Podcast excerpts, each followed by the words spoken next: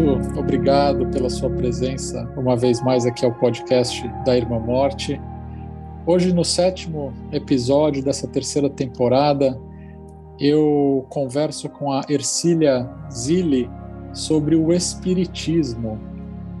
A Ercília Zilli, a minha convidada de hoje, é psicóloga clínica, ela é mestre e doutora em Ciências da Religião pela PUC pós-graduada em administração para organizações do terceiro setor pela Fundação Getúlio Vargas, além de ser apresentadora do programa Novos Rumos na rede Boa Nova de rádio. E a Ercília é também fundadora e presidente da ABRAP, a Associação Brasileira de Psicólogos Espíritas. Além de tudo isso, a Ercília escreveu também o livro O Espírito em Terapia: Hereditariedade, Destino e Fé, que foi publicado pela Mundo Maior Editora. Querida Ercília, é uma alegria receber você hoje aqui para essa conversa. Muito obrigado pela tua presença, querida. Eu é que agradeço a oportunidade, fico muito feliz pelo convite é, pela parceria, pelo trabalho que você vem desenvolvendo também. E fico muito feliz, eu que te agradeço muito. Obrigada por estar aqui. Legal. Ercília, eu vou começar te perguntando um pouquinho sobre a tua relação com o Espiritismo. Você pode contar como é que começou essa relação, como foi o início dela e como é que ela está hoje? Olha, eu brinco que eu sou espírita de nascença, porque eu nasci em família espírita. E por muito tempo eu pensei que fosse comum a todos é, falar de espíritos, de reencarnação. E à medida que eu fui crescendo, eu vi que não era bem assim, né? E, e curiosamente, eu não sou de São Paulo, né, da cidade de São Paulo, mas sim do interior, de uma cidade de Bauru, tinha uma igreja maravilhosa no meio de uma praça. E eu ia meio que espontaneamente, no sentido de que eu já tinha essa vivência em casa, mas eu ia para as aulinhas de evangelização de um centrinho que era praticamente um fundo de quintal mas uhum. contava as historinhas, aquela coisa toda. E aí eu fui, fui, é, fui ficando, né? É, e fiz desde essas dessas primeiras etapas que nós chamamos de evangelização espírita, até a mocidade espírita, a juventude espírita. Aí também me tornei evangelizadora e fui fazendo os cursos que eram apresentados. E aí, aquilo para mim sempre fez muito sentido. Então, eu uhum. brinco que eu sou espírita de nascença, mas que eu fiz uma escolha consciente a partir do momento que eu consegui entender os princípios básicos da doutrina espírita. Tá. E você quando que foi a fundação da Abrap? Em que ano que você fundou a Abrap? E se você puder falar também um pouquinho do trabalho que você desenvolve lá, Ercílio. É, a Abrap, ela tem, ela foi é, fundada em 95, 1995. E foi fundada também numa, de uma maneira bastante simples, é, numa sala de artes que um centro espírita nos oferecia uma vez por mês. Uhum. E aí a gente foi conversando, foi, foi estruturando o trabalho. E o que, que nós temos a oferecer? Psicologia. Então, todos nós, hoje nós temos um grupo grande de voluntários, temos a BRAPs aí em outros lugares é, do Brasil, e nós consideramos né, é, é, que, como não existe fé sem obras, né, uhum. então que nós poderíamos oferecer do nosso trabalho dentro do nosso entendimento, que o diploma é uma carta de crédito, algo assim, né, que Emmanuel coloca. Então, é, nós começamos a desenvolver não só estudos, é, vários trabalhos, e como começamos a colocar isso é, voluntariamente a pessoas de baixa renda. Tá. Então, em São Paulo, na né, unidade de São Paulo, antes da pandemia, nós fazíamos mais de 50 mil consultas gratuitas por ano. É, Meu Deus, mas, que número enorme, né? Olha, para nós ele é pequeno, porque a demanda ainda é, é muito grande, né? Uhum. Em outros locais, porque tem muita vocação da unidade, né? Então, é, tem, temos trabalhos voltados à orientação de pais, discussão de, de vários temas. Temos uma colega que trabalha com terapia comunitária dentro de um posto de saúde. Enfim, nós fazemos cursos, capacitação. Esse livro que você mencionou, Espírito em Terapia, uhum. ele é fruto do meu mestrado, né? E aí que tinha um outro nome, aquelas coisas complicadas, né? mas que para ficar mais fácil virou Espírito em Terapia. Está uhum. doado para a BRAP e para a Fundação André Luiz. Depois, quando a BRAP foi se organizando, foi montando os trabalhos, fomos definindo abordagens, né? então nós consideramos que a abordagem de terapia breve era a melhor, a mais adequada aos nossos propósitos. Tá. Terapia focal. E aí, é, mais um era da psicanálise, outro era junguiano, outro. Né? Então, nós começamos a convidar professores dentro dessas abordagens para que ficasse um pouco mais próximo da formação é, do psicólogo da BRAP. E aí a gente conseguiu fazer terapia breve em psicanálise, terapia, é, de, de, base psicanalítica, nós fizemos junguiana, transpessoal, cognitivo-comportamental, Uhum. E agora, em algum momento, vamos fazer também, buscando. A gente vai buscando para poder adequar um pouco essa formação. E dentro desse trabalho de capacitação, a gente acaba oferecendo também é, noções de psicologia. A gente fala um pouco também de voluntariado, o que é terceiro setor, como nós funcionamos, o que é responsabilidade social.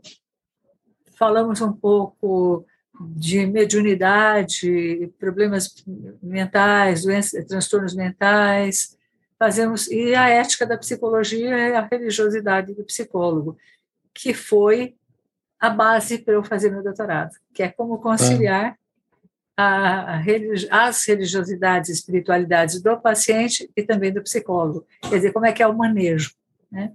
Tá. Então, a BRAP foi, e agora finzinho de pandemia, nós estamos aí retomando com, com vários trabalhos e tomara Deus que a gente consiga retomar, retomar plenamente é, em algum momento. Eu espero que sim, porque é um trabalho muito bonito e importante. Você falou do atendimento a pessoas de baixa renda. Como que as pessoas, o que as pessoas precisam fazer para ser atendidas por vocês lá? Como que as pessoas procuram a Abrap? É só bater na Elas... porta? Ela, nós temos é, Facebook, Instagram, nós tá. temos tá. site. É, o meu Facebook, basicamente, ele é para divulgar os trabalhos da BRAP. Uhum. E as coisas se espalham. Então, as pessoas ligam, perguntam como funciona, agendam uma triagem. Essa triagem ela é gratuita, né?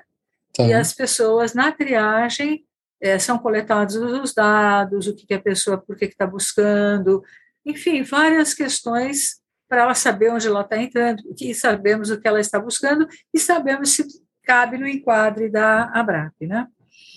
Tá. E, então, é muito simples, é ligar para a ABRAP, né? E tem a secretária que fica o dia inteiro lá, tem esses canais de comunicação, então, uhum. não é nada complicado falar com a Brapa. Ele marca a triagem e a triagem encaminha de acordo com as necessidades da pessoa interessada. Perfeito, perfeito. Ercília, espiritismo é religião ou é uma filosofia? É, essa é a grande briga, né, a grande discussão dentro do movimento espírita. Nós podemos dizer que é uma filosofia com características religiosas, com características de religiosidade. Kardec é, também deixou isso de uma forma que cada pessoa interpreta a sua própria maneira. Mas, de qualquer maneira, é, muitas pessoas se dizem da religião espírita. Tá. E outras nem no censo respondem como espíritas, porque dizem: olha, é, não é uma religião, é uma filosofia, é uma doutrina, uhum. um conjunto de princípios que tem características de religiosidade. Então, essa é uma, é, é uma discussão que a própria. Se você perguntar para um lado e para outro, eles vão dizer: não, está resolvido. né? Se você perguntar para a Federação Espírita Brasileira, então também nós vamos encontrar uma resposta. E você vai encontrar as outras pessoas que dizem: não, não é uma religião, uhum. é uma filosofia e está resolvido. Entendo. Então, apesar do contingente é, de espíritas no Brasil, de acordo com o último censo, ser um contingente bastante importante, né? Provavelmente, então, existe um número maior do que esse mostrado pelo censo, né? Já que tem gente que encara o espiritismo não como uma religião, mas como uma Sim, filosofia. Sim, diz, né? não vou colocar no censo que eu sou de religião é. espírita. O dia que colocarem uhum. filosofia, eu assinalo lá, né? Mas tá. o fato é que, independente disso, os princípios norteadores são os mesmos. Tá. Né? Tá. Em que pese também é, no movimento espírita é, o, que, o que, a gente segue? Segue os livros de Kardec. Tá. Né? Uma grande maioria também segue aquilo que a gente chama de obras subsidiárias, que são as obras psicografadas por Francisco Cândido Xavier, né? E que são as obras é, de Emmanuel, André Luiz, que mostram um pouco como funciona é, o lado de lá, uhum. que é esperado da gente aqui. Tá. Sobre essa parte da doutrina espírita, Ercília, fala um pouquinho como é a visão é, do espiritismo em relação ao adoecimento uh, e ao sofrimento humano. É, de novo, nós vamos encontrar muitas pessoas, muitos espíritas, que acham que o sofrimento é uma forma de depuração. Tá. Mas cada vez mais se discute que o sofrimento muitas vezes poderia ser evitado se a pessoa prestasse um pouco atenção em fatos recorrentes e se posicionasse de uma forma diferente. Então, a doutrina espírita fala em transformação interior né? Uhum. e a necessidade de aprender. Então, o que, que a gente entende? Que quando existe o sofrimento, tem ali uma lição de que eu preciso aprender algo que eu ainda não consegui decodificar. Mas que, se eu falo de um Deus, a inteligência suprema e a causa primária de todas as coisas, eu não posso, de maneira alguma, pensar num Deus que criou o mal. Tá. Né? Então, o, o mal seria um equívoco ainda diante do entendimento, da, da compreensão das leis divinas. Uhum. Né? Então, é, e, e, mais do que fala-se muito em reforma íntima, eu prefiro falar em transformação interior, né? É, livre arbítrio, né? Uhum. Eu acho que neste nível em que nós estamos ainda de evolução, né, no início da jornada, é, nós não entendemos muita coisa.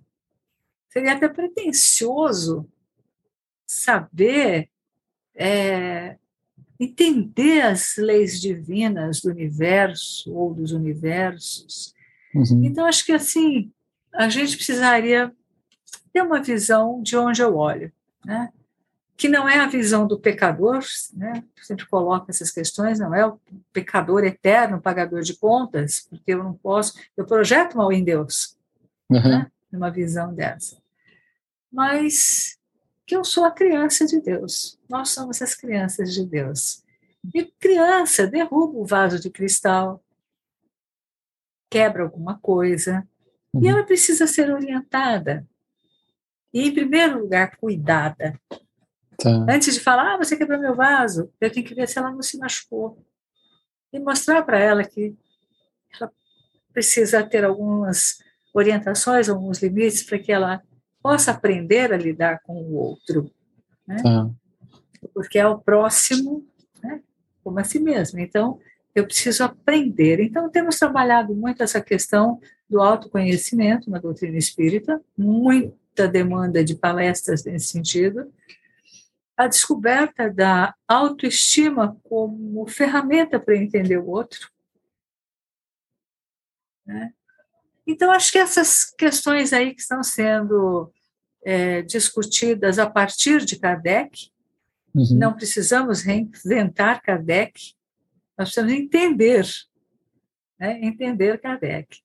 E aí, tá. é, essa questão do sofrimento, eu não, não posso me conformar com o sofrimento. Eu tenho que passar por isso. Mas o que, que eu tenho que aprender com isso? O que, que não ficou claro para mim? Uhum. E a visão é: se você não entendeu até hoje, não trabalhou sobre isso, é, entendendo que a doutrina espírita fala de reencarnações sucessivas, aquilo que eu não resolvi nesta, eu vou, em algum momento da minha jornada evolutiva, ter que aprender. Por quê? Porque a visão é de evolução e gradativamente essa evolução espiritual ela vai nos aproximando de um melhor entendimento das leis divinas. Perfeito. Tem mais a ver com uma evolução da consciência. Né? Exatamente. No... Tá, perfeito. É, e, e, a, e, os espíritas, dentro da doutrina espírita, também é, existe muito essa ideia de que a caridade é importante, a assistência às pessoas que sofrem, aos doentes. Como, como, como a doutrina espírita se envolve, ou como os espíritas se envolvem nesse aspecto da assistência às pessoas que estão enfermas, Ercília? A questão da, da relação com o outro, da relação de ajuda, do trabalho voluntário, uhum. é muito forte na doutrina espírita, é muito forte entre os espíritas. Sim. É, então, nós temos um voluntariado muito consistente no movimento espírita. A BRAC só trabalha no voluntário. Tá. Então, nós é, vemos que, é, até mesmo quando eu falei em responsabilidade social, é, caridade também parece que é uma coisa bonita, né, que mostra uma evolução, e, eu, e a gente de novo está falando, olha, menos. Na verdade, você está olhando para o outro e vendo que o outro também precisa de ajuda. Então, faça o que você puder. Uhum. Não fica na crítica destrutiva. Faça o que você puder. Uhum. Né? Vai lá. Né? Então, pessoas que estão em sofrimento, o que, que acontece? A BRAP oferece terapia. Tá. Né? Mas vários outros trabalhos, serviços funcionam de maneira a levar conforto, acolhimento, esperança a pessoas que sofrem. Uhum. Existe até uma, uma experiência da qual eu, eu, entendo que você fez parte lá no Hospital das Clínicas, né, da capelania é, espírita, né? Fala um pouquinho é. dessa experiência. então, é, essa questão da capelania é, é até engraçado de falar, sabe, Roberto? Porque o espírita não usa, tem um pouco de arrepio quando fala em capelania, né? Mas é, a primeira vez, né? Porque nós temos as entidades, né? Espíritas especializadas, entidades espíritas especializadas. A BRAP é uma entidade espírita especializada em psicologia. Tem a dos médicos, tem a dos artistas, a dos tá. juízes, e assim por diante. Né? Tem várias áreas, né? E essas especializadas, elas se reúnem, ou até antes, eh, talvez esse ano já seja diferente, mas eh, uma vez por ano ou duas vezes por ano nós nos reunimos na FEB, os, os presidentes de instituição das entidades, na FEB para montarmos ação, a, a, ações de apoio, por exemplo, se a, a, FEB precisar de ajuda numa determinada questão jurídica ou algo que esteja sendo debatido né, no Congresso, alguma coisa assim. A BRAP entra com a parte da psicologia. Né? Uhum. Né? Então, nós nos reunimos ali uma vez por ano, durante três ou quatro dias, e fazemos um intensivão de avaliação do que está sendo feito e do que precisa ser feito ainda, ou seja, muita coisa. E a primeira vez que eu levei a questão da capelania, o pessoal olhou e falou assim, né, e aí uma parte da reunião ela é com o Conselho Federativo Nacional, ou seja, com os presidentes das federativas dos estados. Tá. E aí, o que a BRAP está fazendo? Ah, está fazendo isso. Pessoal, olha, o trabalho é interessante, mas esse nome, Elania, nós não fazemos uhum. isso. Não existe capelão. Né? Aí eu falei, bom, é o nome que se dá uhum. para que o trabalho seja feito. Uhum. Então, o trabalho é feito desta maneira e o nome que se dá para que se faça esse trabalho é esse. Aí a coisa foi por aí. Então, no, logo no começo desse trabalho feito no, no Hospital das Clínicas, é, houve, as reuniões aconteciam dentro da ABRAP. Tá. O Dr. Sérgio Rigonati trouxe a ideia, um representante da Associação Médico Espírita de São Paulo e, e a ABRAP, e nós nos reunimos e começamos a organizar os primeiros passos desse trabalho de capelania espírita no HC. Uhum. É, durante anos a coisa funcionou, nós fazíamos a seleção dos voluntários, cada um fazia uma parte. E era extremamente produtivo, extremamente reconfortante poder fazer alguma coisa, porque é, estar num leito de hospital não é fácil. Uhum. Né? São situações muitas vezes muito delicadas e às vezes até o contato com a família fica é, muito é, distanciado, muita ansiedade, muito medo. Né? Sim. E eu e aí foi, a coisa foi caminhando. No final, hoje as reuniões são feitas dentro da, do, do, departamento da eletroconvulsoterapia, que é a área coordenada pelo Dr. Sérgio Ribonatti, uhum. né? não mais na BRAP, e foi criado, então, o CARE, parece até CARE, mas é CARE, Comitê de Assistência Religiosa do Hospital das Clínicas, da Faculdade de Medicina é, da Universidade de São Paulo. E dentro do CARE é, foi criado o Serviço Religioso Espírita, que é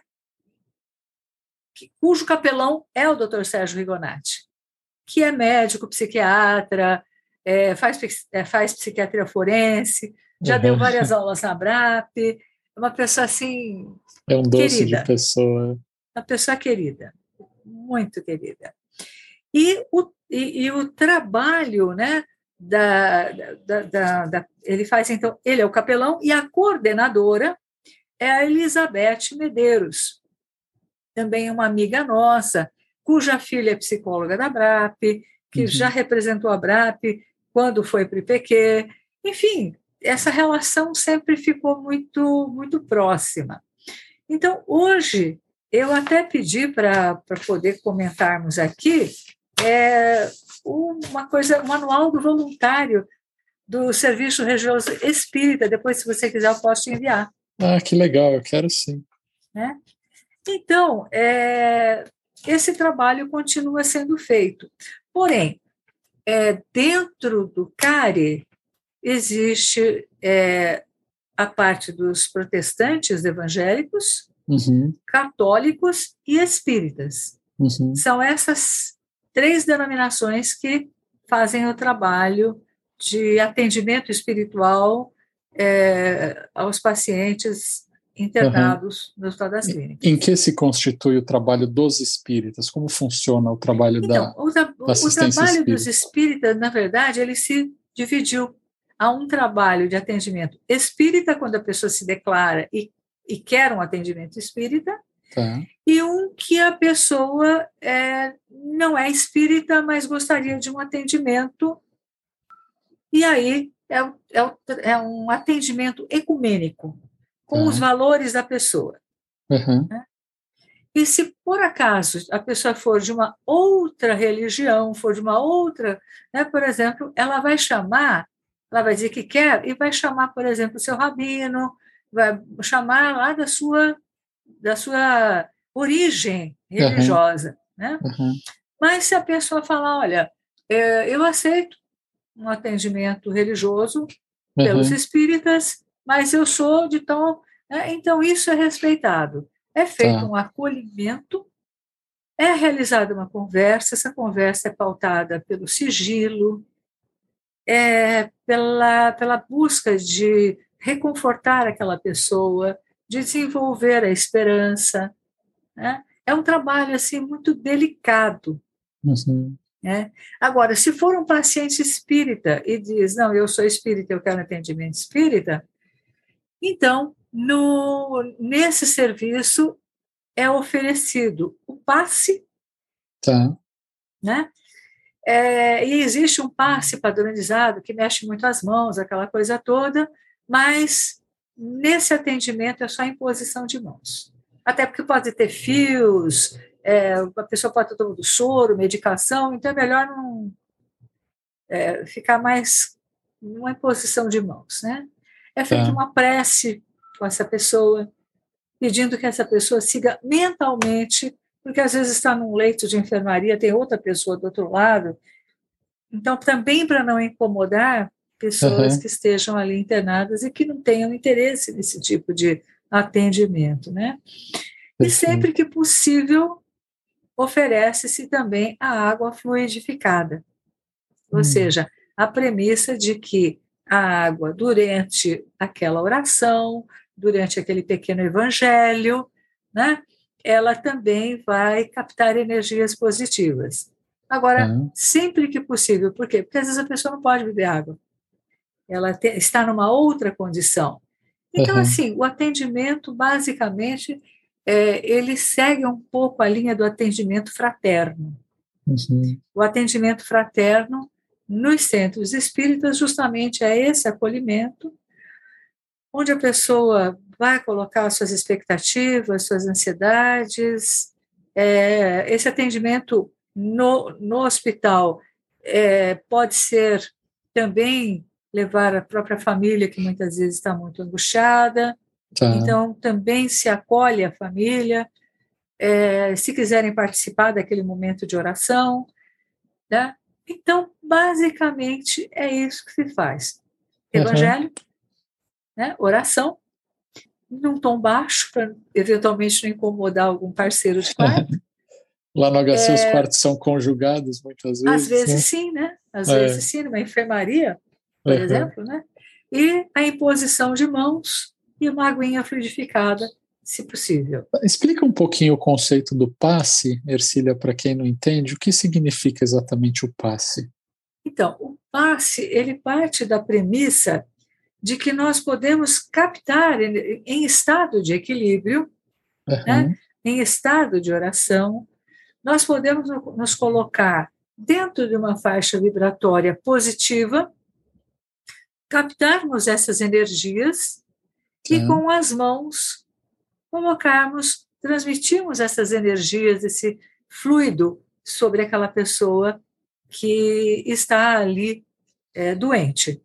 No ah. entanto, independente de estar doente ou não, nos centros espíritas, essa é uma prática corrente. Comum, né? né? É comum. É, o centro espírita vai oferecer uma palestra uhum. baseada no Evangelho.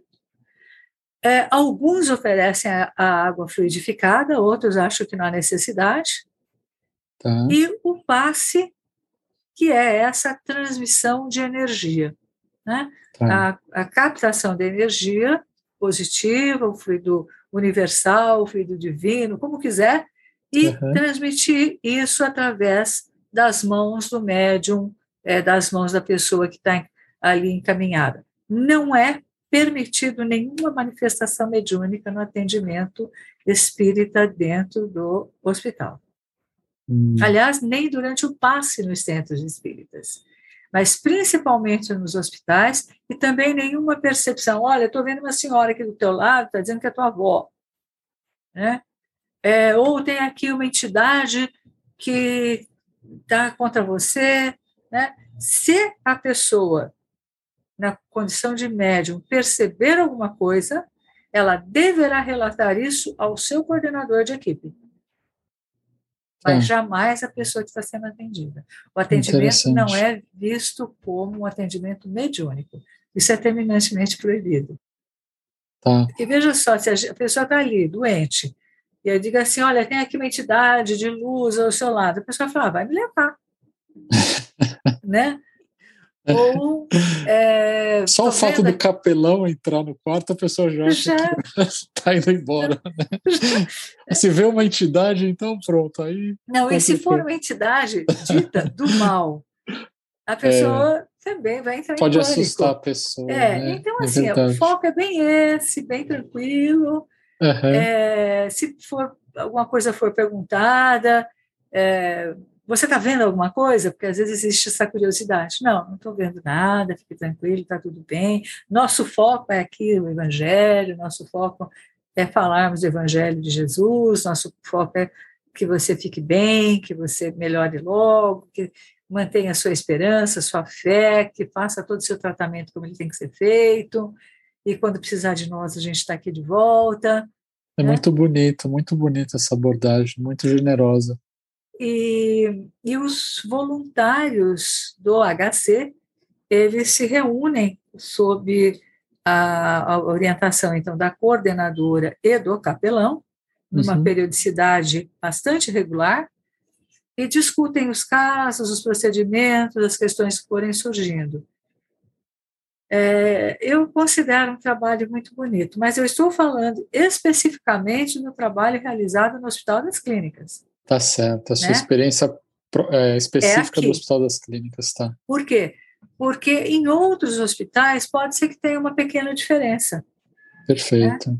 Uhum. E, e o, o, capelão Mor, né, o, o coordenador do CARI, ele é o reverendo. Ele é um reverendo protestante. É, e tem também um padre. Então é interessante quando é. os três se reúnem para conversar cada Sim. um vindo de um lado, é muito interessante é, ouvir essa, é, essa conversa, essa discussão. É, né? Sempre num clima muito fraterno, né? bonito. É, a ideia é essa. Dentro dessa experiência, Ercília, no Hospital das Clínicas ou talvez até em outro ambiente, é, eu sempre costumo perguntar sobre estresses é, relacionados ao final da vida. Eu costumo dizer que entre os cristãos que eu atendo, algumas vezes eu encontro pessoas que têm medo de ir para o inferno depois que morrer ou de não, não alcançar salvação. No caso das pessoas espíritas, existem estresses é, relacionados ao final da vida e ao pós-morte? Olha, é, eu acho que muitas pessoas têm medo da morte, por inúmeras razões, e talvez, talvez não, e com certeza também dentro dos, dos espíritas, né? É, às vezes, a consciência de não ter feito o melhor da sua existência uhum. pode causar um medo. Às vezes, é, o medo de reencontrar pessoas e situações é, que foram traumáticas. Mas, assim, a, a visão do espírita propriamente é de que esse, a verdadeira vida ela é uma vida espiritual. Tá. E que essa é uma experiência na matéria que tem determinados objetivos que foram planejados especificamente para este momento. Então, nós falamos muito de um projeto reencarnatório. O que é que nós vamos fazer aqui? E todos uhum. nós viemos fazer alguma coisa em benefício do próprio crescimento e de como transformar isso em serviço pelo outro. É. Então, eu, vou, é, eu vejo que quando a pessoa não é espírita e a gente fala da finitude, as pessoas ficam meio desconfiadas. Né? É, como assim? Falando da morte, ai, nem quero falar nisso. Mas nós espíritas falamos da morte, sim, da morte do corpo físico, do respeito a um corpo que nós chamamos de veículo de expressão, uhum. montado especificamente para essa existência, que traz características genéticas, heranças genéticas apropriadas para este momento. E André Luiz, espírito que eh, se expressou na psicografia de Chico Xavier, nós chamamos, Uhum. Ele diz assim que nós nascemos com tendências que deverão ser transformadas em qualidades. Né? Então, obras espíritas que falam muito dessa questão genética, por isso meu mestrado foi muito pautado nisso. Da hereditariedade. Destino e fé. Que é o quê? Uhum. Uma comparação entre o meu autor acadêmico, Leopold Zondi, que era judeu, uhum. húngaro, que foi para um campo de concentração, uma pessoa, uma coisa de uma humanidade muito grande com as pessoas, assim, um carinho muito grande, né? E os onde ele trabalhou muito essa questão da hereditariedade. E diz que nós nascemos com tendências que deverão ser canalizadas de forma socialmente aprovada e produtiva. Então, quando eu é, sou psicóloga e acho que isso faz sentido, na verdade eu estou lidando, eu estou dizendo, olha, eu tenho um conjunto de pulsões, de tendências, que me fazem realizar esse trabalho achando que ele faz sentido. Não faria sentido para mim ser uma atleta. Uhum. Então a gente brinca que psicólogo é ruim de ginástica. É, então, o, o, o Zonde ele fala muito dessa hereditariedade, do destino uhum. enquanto possibilidade de escolha dentro de um determinado campo. Eu posso muito dentro daquilo que eu tenho de tendência. Portanto, é essa história. Eu não poderia ser uma professora de educação física. Uhum. Eu não tenho genes para isso é, mas eu posso lidar com o sofrimento, eu posso escutar, eu uhum. posso uhum. passar um lindo dia de domingo. Eu, quando digo nós, os psicólogos, ou espírita, que ele também tem pulsões muito semelhantes, dentro de um hospital, ouvindo problemas. Uhum.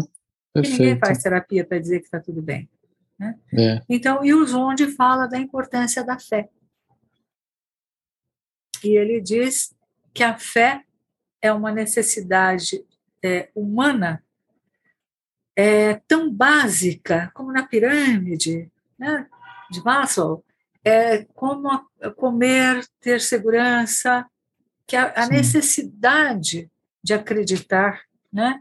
É, e um, um autor é, zondiano, é, americano, Richard Hughes, ele fala assim que a, a, a vida material é, é metade. E a vida espiritual também é metade. Nós estamos aqui com essas metades para elas serem integradas. Uhum. E ele fala do, da fé como um processo de integração. E aí volta, ele é, na verdade, um pastor protestante, metodista, e, e ele tem livros fantásticos, muito mais fáceis do que o do Zonde, que escreveu em húngaro, depois escreveu em alemão, né? e muitas coisas foram traduzidas para o espanhol, para, para o inglês e francês, que é onde se tem mais acesso, mas o Hughes ele escreveu em inglês, então já tem um livro, inclusive, é, traduzido para o português. Ele fala do, do apóstolo Paulo, o complexo de Caim, ele fala de um outro eixo, tá. né, que não uhum. é o eixo do complexo de Édipo, mas o complexo de Caim, e de que as pessoas brigam por terras sagradas, as pessoas brigam. Os onde fala isso, né? Citando a questão de Moisés. E ele, como judeu, ele fala de três, é, vamos dizer, ele, na linguagem acadêmica ele não poderia garantir, mas ele coloca como lendas, como histórias, como histórias que se contam. Caim, uhum. Abel e Moisés, e ele para por aí. Né? Então, Moisés é o legislador, é aquele que organiza. Tá. E ele fala da importância e das fases que Moisés atravessou até mostrar a terra prometida. Né? Ó, é lá, mas ele mesmo não foi. Uhum. Ele foi um grande libertador. Então, quando nós trabalhamos a figura de Moisés no processo terapêutico, é, é curioso que quando o paciente é judeu, ele se espanta de ver o Moisés daquela maneira, como o libertador das emoções, como chegar ao lugar do seu sonho, Enfim, tem uma série de coisas aí é, bonitas. Que bonito. Mas diz, uhum. é, é, é, fantástico. Então, o Zonde ele tem é, essa questão da religiosidade, ele diz, e ele fala, né, é, o eixo, nós precisamos, no bojo da teoria zondiana tem uma teoria da fé. Eu preciso uhum. disso, eu preciso plantar uma árvore sabendo que eu não vou desfrutar da sombra dela. Porque eu Sim. acredito no futuro, ela vai, uhum. ela vai sobreviver, ela vai crescer, ela vai dar sombra a alguém. Sim. Né? Sim. Então eu pensei, foi engraçado. Eu falo no consultório, eu estudo as coisas dos onde, eu, é tão parecido com o que eu falo na doutrina espírita, né? E foi aí que surgiu a ideia de fazer um mestrado comparando esses três eixos que são extremamente limitados, imagina. Né? E esse é, o, esse é o resultado do teu livro, né? Esse é o resultado do livro, simplificando uhum. as coisas. Então, falando um pouco disso e falando da doutrina espírita e pegando autores espirituais, pegando Kardec, uhum. e fazendo um pouco da comparação, o que, que é hereditariedade, destino e fé. Né? Como é que uma abordagem e outra é, tem pontos de convergência. Você citou uma, uma frase é, bonita, entre outras que você citou, eu queria te perguntar. Você falou que nós somos seres espirituais tendo uma experiência na matéria. Falando um pouquinho também da, da visão reencarnacionista que há dentro do Espiritismo. É, sobre a reencarnação, Ercília, existe um objetivo final dentro da visão espírita? Existe algum momento em que o, em que o nosso espírito não reencarnaria mais, como no caso dos budistas que sairiam do, do samsara, né, que é essa, esse ciclo de sucessivas vidas, mortes e renascimentos para chegar ao nirvana? Como é isso dentro da, da visão espírita? Então, no, no livro dos Espíritos, é o primeiro livro que foi trabalhado, publicado por Kardec, que na verdade é um livro de perguntas que ele fazia a algumas médiums é, a mesma pergunta para obter respostas coerentes ou não. E tem lá uhum. uma questão que fala justamente da escala de evolução espiritual. Uhum. E chega-se a um ponto né, de nos tornarmos espíritos é, puros. O que, que significa puros? Não é que nós hoje estejamos impuros. Puro significa que já concluíram justamente as etapas encarnatórias. Antes dessa escala, já é possível que a pessoa não reencarne mais. Né? Mas ela ainda poderia voltar para uma missão é, específica. Jesus teria feito isso. Né? Jesus, segundo os espíritas, passou por isso. Né? Que a experiência da, dele voltar à matéria foi uma experiência muito dolorosa. Né? Mas que, enfim, ele sabia o que estava fazendo. Né? Uhum. É, é, bom é, explicar que, para os espíritas, Jesus não é Deus. Uhum. Né?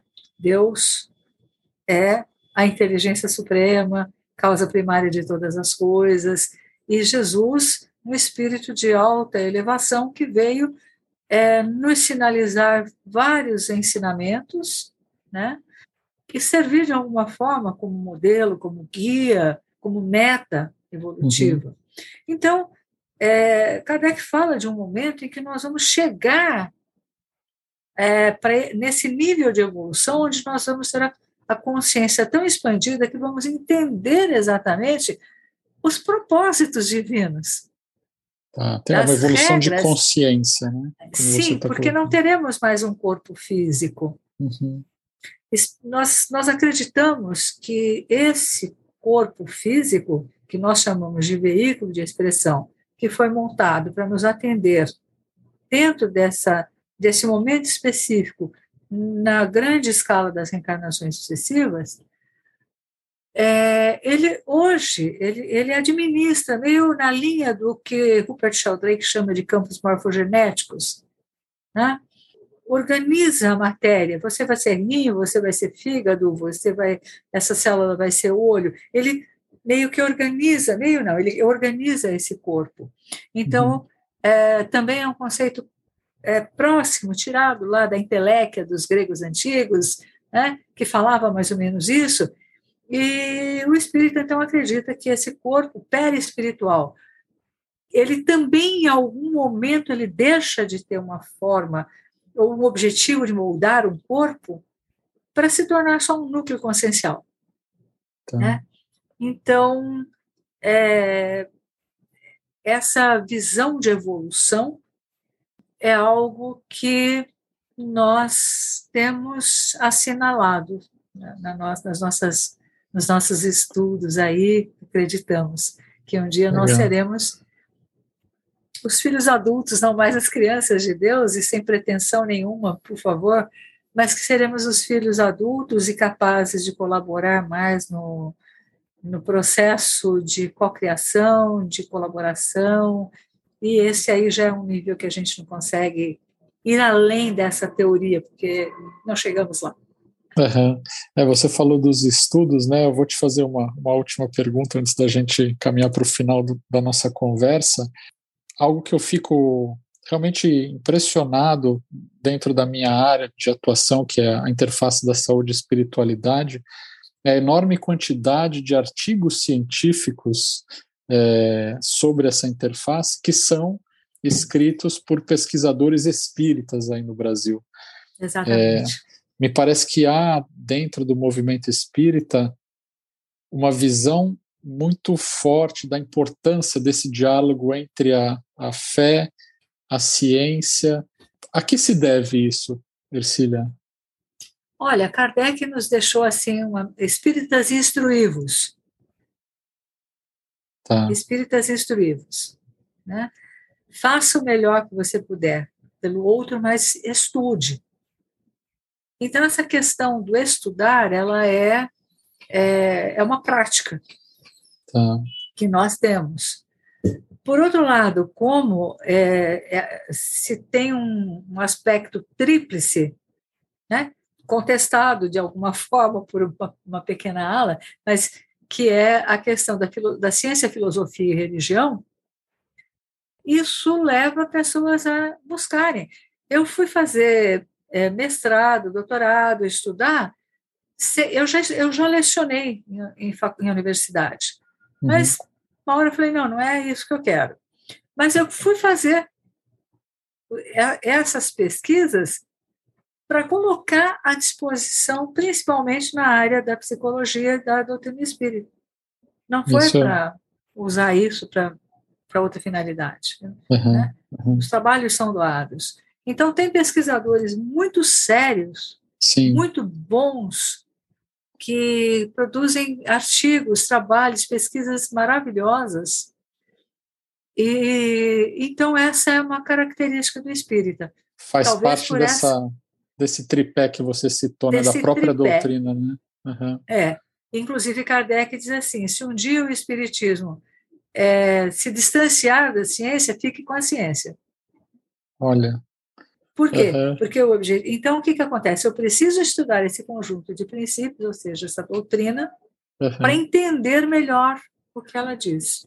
E aí, é. quando a gente fala do perispírito, nós vamos atrás de é, autores independentes de doutrina espírita, mas que pesquisaram o modelo hum. organizador biológico, ou o Sheldrake, que fala dos campos morfogenéticos, é, enfim, de outros autores que vão, e aí a gente vai comparando uma coisa com a outra. Né? É. Então, é, é, parte muito dessa questão. Né? O espírita, e de novo, sem nenhuma pretensão, né? ele faz parte de um segmento com uma escolaridade mais alta. Uhum. E isso também nos remete a buscar aprofundar questões. Tá. Mas, assim, não é para guardar para mim, não é para esconder é para compartilhar conhecimento, trocar ideia, é, o que, que você está fazendo, o que, que eu estou fazendo, né? É um exemplo, eu acho, é um exemplo para todas as tradições de fé, essa, essa, esse diálogo tão profícuo, né, tão intenso que o, que o movimento espírita tem com a ciência. Eu gosto muito de um teólogo da segunda metade do, do século XIX, é, o Teilhard de Chardin, um francês que foi, foi cientista e padre jesuíta, sacerdote jesuíta, ele dizia que A fé sem a ciência descamba para a superstição. E a ciência sem a religião, ele falava da religião, né? A ciência sem a religião acaba virando, pode virar idolatria também, né? Ela fica é. cega e pode virar idolatria. Claro que ele foi é, criticado e rejeitado nos dois meios, tanto no científico, por conta das afirmações de fé que ele fazia, quanto no meio religioso, por conta das, da, da interface desse diálogo com a ciência, sobretudo a teoria da evolução, né, que ele, que ele aceitava e abraçava. Né? E, e é dele a frase que você gostou, que somos espíritos vivendo uma experiência na matéria, né? Uhum. E é, Chardin, eu gosto também, é, aquele livro, O Fenômeno Humano, acho um livro precioso. Lindo, lindo. É, um então, clássico, também, né? É um clássico, é o mais conhecido, eu acho, né? Mas, enfim, é uma pessoa que realmente ela foi muito criticada na época porque é. veio num momento em que parece que, que as coisas tinham que ser acendidas para ter sentido, para terem uma validade, né? Sim. E hoje nós vemos que religiosidade, espiritualidade, mais do que religiões, né, é, ela, é, elas fazem parte da vida é. das pessoas, né? É. dão sentido à, à, vida das pessoas. Né? Sem e uma dúvida. vez na PUC, num culto ecumênico, é, do qual participou Rabino Sobel, uhum. ele foi pelos judeus, eu fui pelos espíritas, o padre Márcio foi cada um foi para um lado, né? E participou de diversos eventos nossos na Brata. Hoje ele já está no outro plano já há algum tempo, mas ele falou uma frase que eu nunca me esqueci. Somos todos irmãos e irmãos são diferentes. Sim. É. E a gente pode inverter a frase, né? Somos diferentes, mas somos irmãos olhamos de ângulos diferentes, mas somos irmãos. Deus é único, é um único Criador, não tem dois. É, né? e, e, olhar para isso é algo assim é, extremamente reconfortante. Sim. Você é sinalizou isso. que que nós estamos concluindo e, e essa essa visão de Deus, o que é Deus, né? A primeira pergunta do Livro dos Espíritos. A resposta que vem é, é a inteligência suprema e a causa primária de todas as coisas. E saber que eu sou consequência dessa inteligência suprema, né, que eu sou consequência dessa vontade divina, eu acho que é extremamente reconfortante. E ele não refaz, né? Deus não refaz serviço.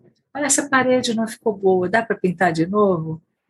Então, ele criou com uma perfeição potencial. Né? E nós entendemos que gradativamente, né, lentamente, né, no tempo nosso, nós vamos tirando de dentro também, como disse Pestalozzi, né?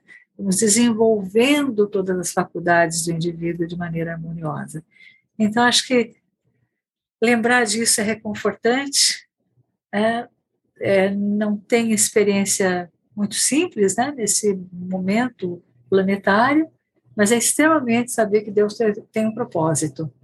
É, que nós possamos ter essa, essa mesma paciência divina com os nossos semelhantes, né? sabendo que estamos todos no caminho da evolução das nossas consciências e que precisamos ser perdoados, precisamos de amor, de compreensão, porque todos nós erramos em muitos momentos da vida, né, Ercília?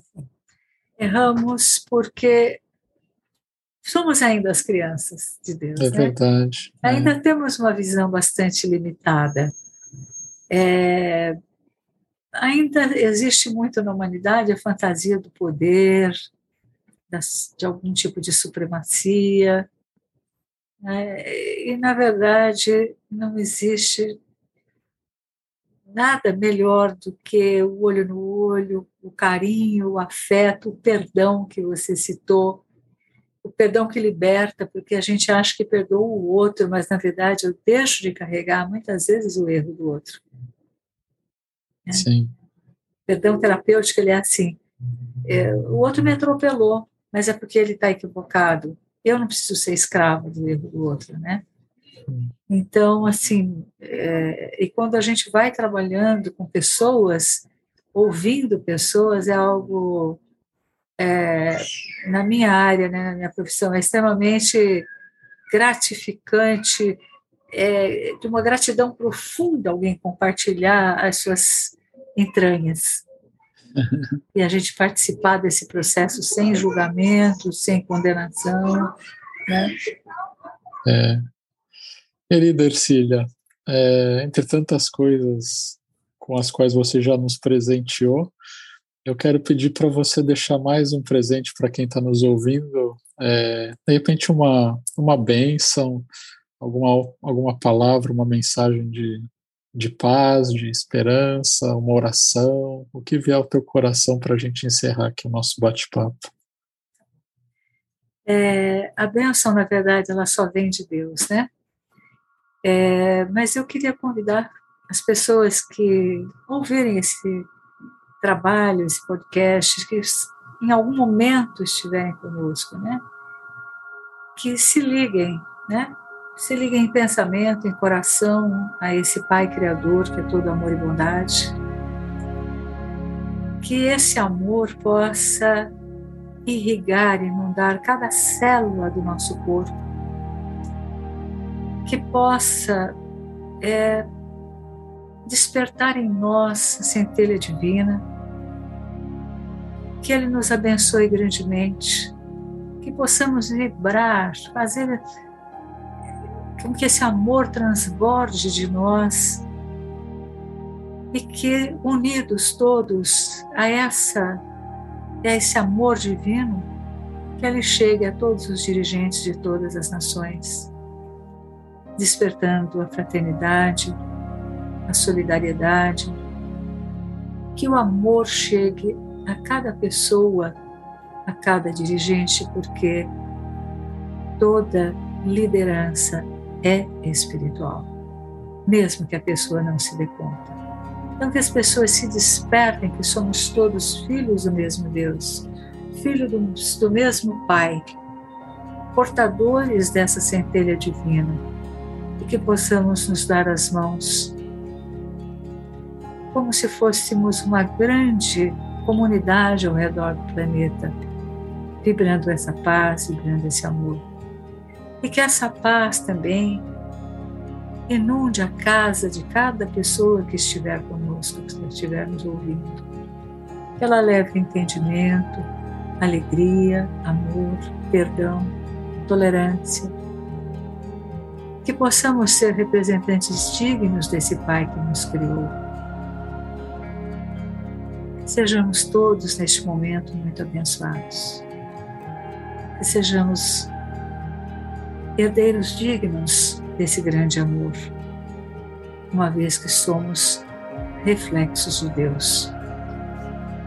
Que possamos brilhar intensamente onde quer que estejamos. Que sejamos uma usina de paz, de amor, de afeto, de alegria, de acolhimento e de cuidado pelo próximo.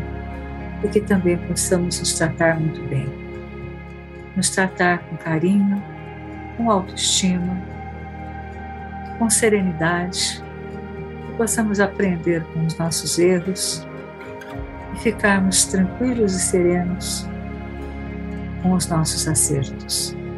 E sejamos muito abençoados. Graças a Deus.